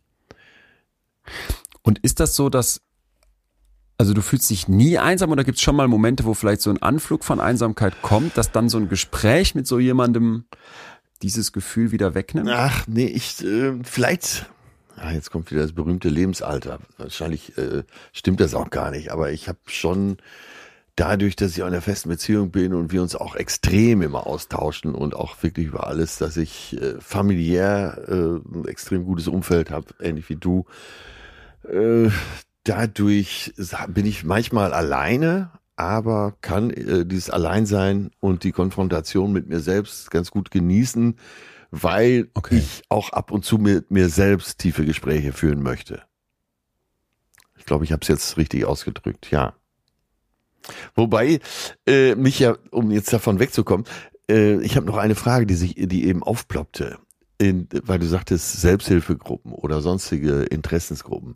In dieser Zeit, wo du über Social Media wirklich jeden Kontakt knüpfen kannst, jeden, zu jedem Thema. Du kannst, wenn du drauf stehst, mit zwei Kochtöpfen durch die Wohnung zu laufen und fünf Stunden die gegeneinander zu schlagen und dabei tiefe Lust empfindest, wirst du im Social Media irgendwo jemanden oder auch mehrere finden, die das auch genauso empfinden. Mhm. Ne? Mhm. Und das ist ja das, was nicht zusammenpasst. Auf der einen Seite die zunehmende Einsamkeit, auf der anderen Seite die absolut exorbitant wachsende Zahl der Möglichkeiten, Kontakte zu knüpfen. Ja, ich glaube, das passt schon zusammen. In dem Moment, wo wir uns sowas wie Social Media vorstellen wie eine Bahnstation. Das ist die schönste Metapher, die ich mal von Forscher ja, dazu ja, gehört ja, habe. toll. Also ich fahre in so einem Zug, ne, und das ist mein Social Media Zug und da kann ich die ganze Zeit drin bleiben und an allen vorbeirasen und das nur Stimmt. alles schnell und wie mit dem Finger, wie, wie, wie mit dem Finger wischend über den Screen rast die ganze Welt und all diese Kontakte und all diese Leute rasen an mir vorbei.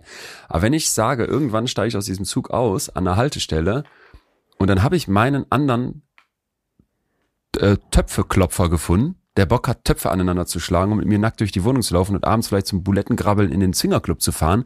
Super.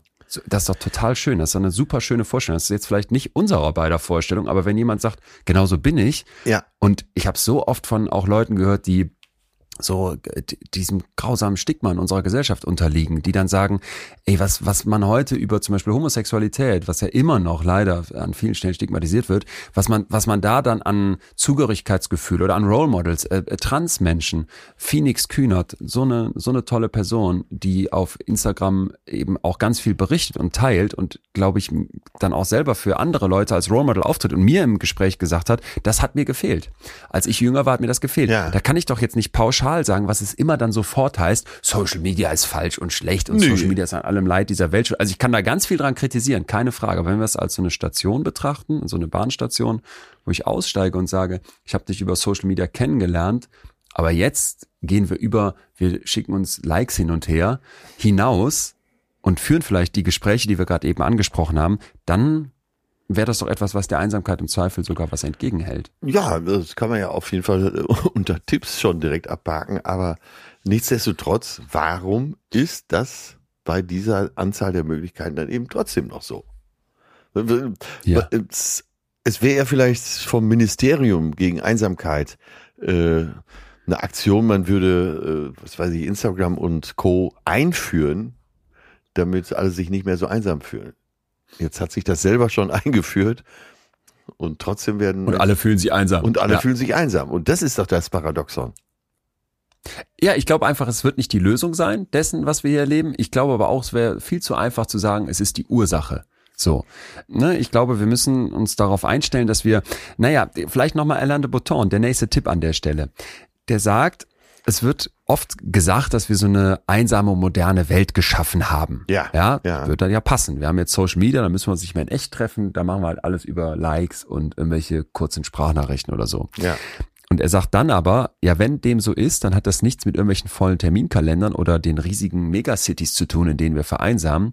Es hat mit der Fiktion zu tun, die wir uns selbst darüber erzählen, wie wir sind. Ja, Und das fand ich schön. Ja. Jetzt sagt er, wir, wir handeln oft mit so brutal vereinfachten Ja. Karikaturen, die viel von unserem wahren Leben, von unserem wahren Wesen auslassen. Sowas wie den Schmerz, den wir haben, die Verwirrung, die wir fühlen, die Wildheit, die Extremität, die geheimen Gelüste, all das, das wird ausgeblendet. Und wir sind einsam, weil wir anderen Menschen gegenüber Ja. nur schwer zugeben können, was wir von uns selbst wissen, aber so im Öffentlichen niemals eingestehen würden.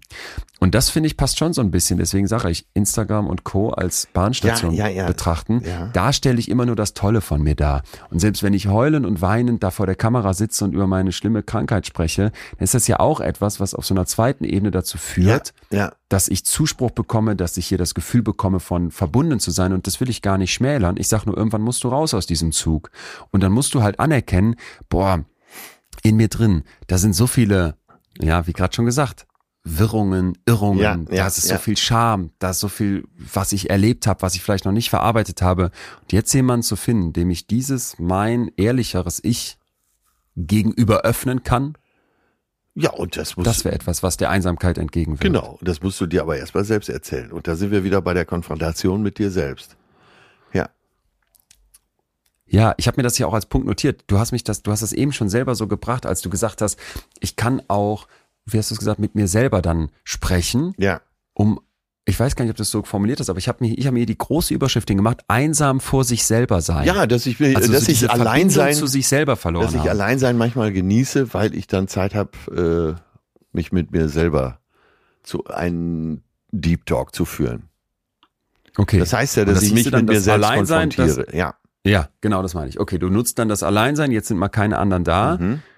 um dich mit dir selber zu beschäftigen. Und kannst du denn was mit dem Gedanken tun? Einsam vor sich selbst? Weil man würde ja eigentlich sagen, zur Einsamkeit brauche ich ja die anderen. Ich bin losgelöst von den guten sozialen Kontakten, aber in meinem Kopf ploppte so auf, kann ich nicht auch nur in meinem Kopf auf mich selbst bezogen einsam sein, dass ich so sage, die gute soziale Verbindung zu mir, Ja. Die fehlt vielleicht Ja, auch. ja, Und diese genau, Oberflächlichkeit, genau, ja. ich gehe nicht an die Themen ran, Ja. ich präsentiere irgendwas nach außen, was ich in Wirklichkeit gar nicht fühle. Ich muss eine Stärke darstellen, Ja, ich muss ja, eine ja, glatt gehobelte Oberfläche haben, die von meinen Eltern, von der Gesellschaft, von allen anderen akzeptiert wird. Das ist eigentlich nicht das. Ja, die eigene Lebenslüge, die, ja, und die Konfrontation damit eventuell. Oder eben die Vermeidung. Und dann Ja. wird's natürlich schnell einsam, wenn du äh, dich vor dir selbst vermeiden musst. Weil du es nicht erträgst. Ja. Ja. Ja. Der vielleicht Richtung Ende jetzt Cacioppo eben schon angesprochen, Starforscher auf dem Gebiet, hat ein Modell entwickelt, das heißt EASE, E-A-S-E. Und das macht Sinn, die Buchstaben hier zu nennen, weil das sind für ihn vier zentrale Punkte, um aus der Einsamkeit rauszukommen. Ah, okay, Für dieses ja, Modell hat ja. er die Erkenntnisse aus 20 Studien zusammengefasst und sagt, Einsame sind sich bewusst, dass ihre sozialen Bedürfnisse nicht erfüllt werden. Aber sie glauben auch, dass sie selbst nicht unter Kontrolle haben, das zu ändern. Und er sagt jetzt mit diesem Is, wollen wir denen was an die Hand geben, um das wieder zu lernen. Und ich glaube jetzt, ganz egal, ob du in so einem Fragebogen sagen würdest, boah, ich sitze da total einsam im Altenheim und mir fehlen alle sozialen Kontakte, oder ob du vielleicht sagst, ja, so ein bisschen den Kontakt zu mir selber oder diese Menschen, die, die mir die tiefen Gespräche ermöglichen, das fehlt mir. Da ist was drin für uns alle. Ja. Das erste, was er sagt, E, extend yourself. Und zwar langsam, ne? Sich selber ausweiten, sich einen sicheren Platz suchen, Schritt für Schritt, von dem aus man Kontakt aufbauen kann. Ja. Also ein Vereinsamter, der zieht sich ja oft zurück und verfällt dann in diese Passivität. Das haben wir eben schon gesagt. Und vielleicht, das hatte uns die Studie gezeigt, komme ich dann auf die Party und jetzt sind andere da, aber es tut mir überhaupt nicht Ja, gut. Deswegen genau. Schritt für Schritt so diesen Aktionsradius erweitern. Und es kann vielleicht am Anfang sein, dass du sagst, ey, ich sprech mal mit jemandem im Supermarkt oder ich rede jemanden in der Bibliothek an, wenn das was ist, wo du sagst, da habe ich vielleicht sogar eher soziale Ängste vor, dann rufe ich mal eine Freundin aus einer Schulzeit wieder an oder ich habe vielleicht jemanden, der zumindest ungefähr noch da ist und versuche mal mit dem wieder mehr in Kontakt zu kommen. Step by step, Ja, extend yourself. E. Ja, sehr gut. Äh, Step by Step gefällt mir daran vor allen Dingen so gut, weil viele, man selber vielleicht auch manchmal, kennt die Situation, man kommt äh, in eine Gesellschaft, auf eine Party und denkt von sich selbst, ja, irgendwie passe ich hier gar nicht so richtig rein Ja. und ist dadurch gehemmt oder strahlt das dann vielleicht auch aus oder spricht Leute an und die wenden sich ab. So, denn das ist ja so ein bisschen schockierend auch, dass du denkst, oh, hier gehöre ich wirklich so gar nicht hin. Und das ist ganz gut, äh, wenn du sagst Step by Step, dass man erstmal guckt, äh, Ja. wen kenne ich, ähm, ja, oder mit wem zusammen kann ich das auch machen. Action wäre dann der nächste, also sogar Action Plan, sagt er. Du brauchst einen Handlungsplan. Du wirst nicht da rumsitzen und dich aus der Einsamkeit rausfühlen. Du musst was tun. Ah, okay, sehr wichtig. Dann- ja. Ja, S für Suche Kollektive. Seek Collectives, wo du dann sagst, ich brauche jetzt, das ist genau das, was wir eben beschrieben haben, vielleicht nicht unbedingt die Selbsthilfegruppe, aber ich brauche irgendwie eine Mannschaft, ich brauche eine, eine, eine Kegeltruppe. Weißt du, meine Großeltern, Ja, die waren ja, ihr ja. Leben lang in so einem Kegelclub. Ja, ganz bis dann wichtig. irgendwann immer mehr Leute aus diesem Kegelclub gestorben sind. Und dann merkst du so richtig, denen fehlt jetzt dieses Kollektiv. Und das hat mir, das hat mir so wehgetan, das mitzu, mitzusehen, wie mein Opa am Ende alle seine Freunde überlebt hat und dann so alleine war, ne? Und äh, auch einsam war. So, also Seek Collectives und der ähm, letzte Punkt E, Expect. Warte, warte, nochmal eben ganz kurz zurückgesprungen. Äh, die Definition äh, S für Suche Kollektive. Suche Kollektive. Ja, Kollektive, alles klar. Ja, das ist nochmal ganz wichtig. Es ist vor allem die Qualität, die hier an Kontakten zählt und nicht die Quantität. Mhm. Muss jetzt nicht direkt in den Riesenkegelclub, aber nehmen wir nochmal ein Beispiel von dem, von dem Menschen, der gerne zwei Töpfe aneinander schlägt. Wenn du da einen oder zwei findest, die das auch gerne machen, Ja, dann hättest du dein Kollektiv. Ja, So. ja. Und das, ne, nochmal ein ganz zentraler Aspekt. Ja, und das E habe ich gerade schon verraten. Expect the best, erwarte das Beste. ja, Das ist ein ganz zentraler Punkt, den man in Psychotherapie immer wieder mit den Menschen durchgehen muss, dass wenn du irgendwann in so bestimmten Zuständen bist, in einer tiefen chronischen Einsamkeit, von mir aus aber auch in so einem, ich habe die Verbindung zu mir selber verloren oder jetzt hier gerade eben gedacht hast, ja, mal so einen Menschen, mit dem ich echt tiefe Gespräche führen könnte und all meine Schrulligkeit und all meine Ängste, Sorgen, Schamgefühle mit dem teilen könnte, das habe ich nicht und da bin ich Lichtjahre von Ja, entfernt. ja, ja, ja, genau. Ja, kann ich nachvollziehen, weil du hast lange so gelebt, Mhm. aber wenn du jetzt nicht irgendwann dir zugestehst, das kann sich auch wieder ändern und ich habe und darf Hoffnung haben, dann ist die Wahrscheinlichkeit, dass das nicht klappt, selbsterfüllende Prophezeiung, einfach relativ hoch. Und dieses erwarte mal das Beste, geh nicht immer nur vom Worst-Case-Szenario aus, ey, vielleicht ist die Frau, die du in der, im Supermarkt an der Kasse ansprichst, irgendwie eine, die sagt, oh, das ist aber nett, dass Sie das erzählen. Gucken Sie mal, ich habe hier gerade XY gekauft. Wie wär's, wenn wir heute Abend aus XY zusammen was kochen? Ja, Ich weiß, ja, das klingt jetzt so, kann man sich gar nicht, aber wenn du das fünfmal gemacht hast, vielleicht irgendwann passiert das, weißt du? So, und das ist, glaube ich, der Punkt, dass man da sagt, ich mach, ich erwarte mal das Beste und nicht einfach immer nur, dass Ja, ich nie ja, ja, wieder so einen genau, Menschen genau. finde, der meine Einsamkeit schmälert. Dann strahlt man das auch aus. Ah, diese vier Punkte, die sind, das ist, doch episch, was du hier sagst. Das soll, Vor allem ja, Wahnsinn. weil- wissenschaftlich fundiert. Das wäre mir ja fast noch lieber. Ja, ich glaube, das ist auch besser, wenn ich es so sage. Wissenschaftlich fundiert, weil du äh, liest so viel darüber. Kauf dir einen Hund, such dir ein neues Hobby, äh, Ja, äh, oh äh, Internet nutzen, nachbarschaftliche Beziehungen pflegen. Das ist ja alles, sind ja alles nur Symptome. Aber dies ist elementar. Das ist elementar und das kann man wirklich genau so verfolgen und dann bringt es einen auch weiter und dann ist auch ganz egal, ob es die Töpfe, der Hund oder der Kegelclub ist. Ja. Ja. Ich würde mir für heute wünschen, dass wir mitnehmen, ja, Millionen sind von Einsamkeit betroffen. Und es ist ganz wichtig, dass wir uns dagegen stellen. Ob man jetzt aber von einer Explosion der Einsamkeitszahlen sprechen kann oder ob dahinter vielleicht nicht viel mehr steckt, dass wir genauer hingucken, dass wir in der Pandemie nochmal ganz bewusst gemerkt haben, wie wichtig das ist, dass wir gute soziale Kontakte haben. Das können wir vielleicht nicht sicher sagen. Ich habe da zumindest meine Zweifel. Und dann haben wir verstanden, dass Einsamkeit nicht das gleiche ist wie Alleinsein. Und dass wir uns ganz oft mit nicht allein sein berieseln, indem wir uns irgendwelche Kontakte übers Handy im Zweifel Ja. ranholen und dann dieses tiefere Einsamkeitsgefühl, was vielleicht darunter liegt, überdecken. Und dann haben wir noch verstanden, dass Menschen, die sich wirklich einsam fühlen, im Zweifel eben durch einfache soziale Kontakte, weil sie mal auf eine Party geschickt werden, dass denen dadurch vielleicht sogar noch schlechter geht. Am Ende aber essentiell ist, dass ich anfange, vielleicht durch Ease, E-A-S-E, oder durch das Suchen von einem Menschen, mit dem ich diese offenen, tiefen Gespräche führen kann, vielleicht auch, indem ich das jemand anderem mal anbiete, dass man sich dann doch aus dieser Einsamkeit rausbewegt, weil chronische Einsamkeit würde dich als Mensch kaputt machen. Aber äh, den vier Punkte Ich sage das jetzt mal so drastisch, auch wenn ich weiß, dass das Korrelationsdaten sind. IASA I- I- so, äh, sollte mit Ja. in den Begleittext wirklich, ich halte das für elementar, weil äh, da waren, du hast dadurch hast du bei mir schon so viele Fragen beantwortet. Ähm, was weiß ich, wenn es heißt, geht ins Fitnesscenter oder äh, wie heißt das? Komm in den Schützenverein. Nee, komm in den Schießverein, treffe Freunde, hieß es früher immer, ne? Sehr schön. Äh, sehr, Nein, äh, Sehr schön. Das ist ja vielleicht ein gutes Beispiel. Ich äh, habe hier äh, in einem Hotel so ein schönes kleines äh, Fitnesscenter, wo ich ab und zu hingehe. Und ich kann dir wirklich sagen, mit niemandem, der da trainiert, möchte ich was zu tun haben. So. Mhm.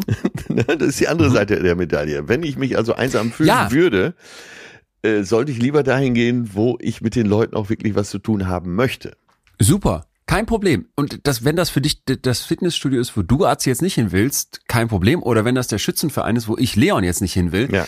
Die Frage ist, sitzt du dann da und es wird sich nur besoffen und am Ende habe ich mich abgelenkt, Ja, ja, indem ich mal genau. nicht alleine war? Oder ist das wirklich etwas, was der Einsamkeit entgegenwirkt, weil da du die Leute triffst, mit denen du die guten Gespräche hast, wo du wirklich das Gefühl hast, das sind die starken sozialen Kontakte und dass das für jeden anders aussehen kann, das müssen wir hier, glaube ich, nicht sagen. Ja, ja, genau. Atze, mein lieber Freund. Ach, du hast mir Bin ich so äh, erstmal dankbar, dass wir beide sagen, nicht einsam zu sein. Da kann man, Ja, glaube ich, ja, mal genau. auf Holz Ja, klopfen. das bin ich auch sehr glücklich drüber und fühle mich äh, da auch sehr wohl in dieser komfortablen Situation. Aber dieser Vier-Punkte-Plan, elementar.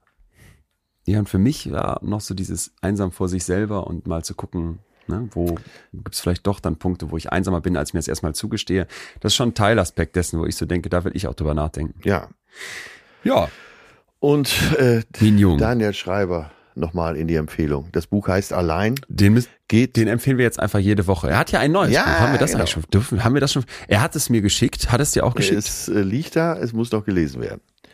Es muss noch gelesen werden und wir haben, ich habe ihm ja sofort geschrieben, Daniel, kommst du wieder zu uns? Ja. Und er kommt zu uns. Wir suchen noch nach einem gemeinsamen Termin. Toll. Aber die Zeit der Verluste, ähm, und er hat seinen Vater verloren. Ich habe ihn kurz danach war bei mir in Berlin ähm, und wir haben uns unterhalten. Ähm, da, da freue ich mich total drauf. Also das können wir hier schon mal als, als da könnt ihr euch alle drauf freuen, Ja. liebe Community, wenn das demnächst rauskommt. Hm, 1A-Kontakt. Also unser Gespräch.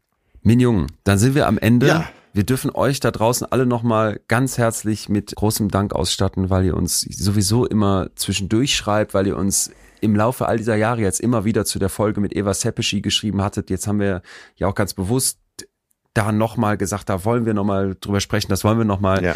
auch aus einem anderen Gesichtspunkt wie in der letzten Folge be beleuchten.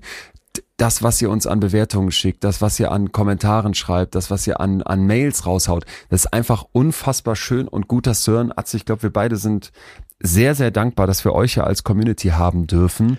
Für mich, also wenn ich, ich bräuchte, ich brauche gar keinen Schützenverein, weil ich die betreutes Fühlen-Community habe. Ja, ich bin So. am äh, Freitag im Kölner Treff, wurde ich darauf angesprochen, wie das denn ist, dass sich so eine Sache entwickelt hat wie mit dir. Da war ja, sagen wir, im bisherigen Verlauf meiner Karriere nicht mit zu rechnen, dass ich mal sowas mache. Und dann habe ich auch gesagt, das ist einfach, ich habe sowieso viel mehr gekriegt, als ich erwartet habe. Aber das ist wirklich für mich das Sahnehäubchen, diese Community hier und diese Gespräche mit dir. Und deswegen, Leute, falls ihr diesen Podcast noch nicht abonniert habt, freuen wir uns total, wenn ihr das macht, weil darüber sehen wir natürlich, dass euch das was bedeutet. Außerdem seid ihr immer die Ersten, die Bescheid wissen, wenn eine neue Folge rauskommt. Und demnächst soll es, habe ich munkeln hören, wieder eine Bonusfolge geben, wo man dann eben nur Bescheid wisst, wenn man abonniert hat. Außerdem freuen wir uns über eure Bewertung und natürlich auch weiter über eure Mails. Und Anja, dir gebührt nochmal mein ganz besonderer Dank. Ich glaube, es war in Baunatal. Die kam nach der Show zu mir, Atze, und sagte, ich habe sofort gesehen, wie du ohne Mikrofon auf die Bühne gekommen bist. Hat sich das bewährt? Und ich ey, das hat sich total bewährt. Das hat sich total bewährt. Ich kam da raus und normalerweise, ich habe ja den Presenter dabei, weil ich viele Einspieler zeige, viele für die Live-Experimente auch Studien brauche und, und eben viel, viel Material präsentiere. Und dann habe ich in der anderen hat sie ja sogar noch das Mikrofon gehabt. Und jetzt habe ich beides weg Ja. und komm einfach raus und danke erstmal den Leuten. Also, und genau wie du auch gesagt hast, genieße dieses, dass man da zusammen, das klingt jetzt so komisch, Ja, aber dass man ja. das so zusammen so feiert. ja. Und das, also, weißt du, du weißt um meine sowieso kritische Sicht auf Digitalisierung und alles online und so weiter. Und dieses in Hallen so zusammenzukommen Ja. und einander, in dem Fall, denkt man vielleicht, man hört nur mir zu, aber ich höre ja auch, weil ich so viel mit den Leuten spreche und weil so viel hin und her geht, auch den Leuten zu. Da hast du mir, das war mal wieder ein Key-Tipp. Vielen Dank. Und Ja, danke, Anja, dass du das direkt, ge, direkt gespiegelt hast. Sehr gut. Ja. Okay. So, jetzt mein hören wir uns Lieber, aber ja, nächste Woche äh, Dienstag wieder. Ja, ein, Ich sende dir, du musst mir dann aus Wien erzählen, was du da beobachtet hast. Da bin ich jetzt schon sehr gespannt drauf. Bitte nicht vergessen. ja, und äh, du hast ja einen harten Arbeitstag vor dir, aber ich kann dir sagen, dass ich heute auch noch zwei Podcasts habe. Unter anderem äh, mit Hajo Schumacher und heute Abend bei Mickey Beisenherz auf der Bühne bin. Sag mal. Atze, ist der November nicht immer der Monat, wo ich dir sag, warte mal, du warst doch früher immer, ich erinnere mich doch an einen Hotelbesuch bei dir in Düsseldorf, wo du rote Augen hattest Stimmt, und im Eimer ja, warst ja. und ich dir gesagt habe, Atze, mein Freund, ich bin streng genommen ein bisschen jünger als du, aber du musst mal weniger machen. nee, ich habe so Schatz. wenig gemacht, ich habe so viel Urlaub gemacht, dass es heute wirklich der Startschuss ist, äh, mal wieder ins Arbeiten zu kommen, ins Gleiten zu kommen. Und ich, das ist gut. Und ich mal, oh Kacke, ich merke gerade, ai, ai, ai, ai. Wir hatten gestern so ein indisches Curry. oh. Bitte hör auf, bitte hör auf. Äh, ich Guess hab my dich lieb. Tschüss. Tschüss, ciao. ciao. Das war Betreutes Fühlen. Der Podcast mit Atze Schröder und Leon Winscheid. Jetzt abonnieren auf Spotify, Deezer, iTunes und überall, wo es Podcasts gibt.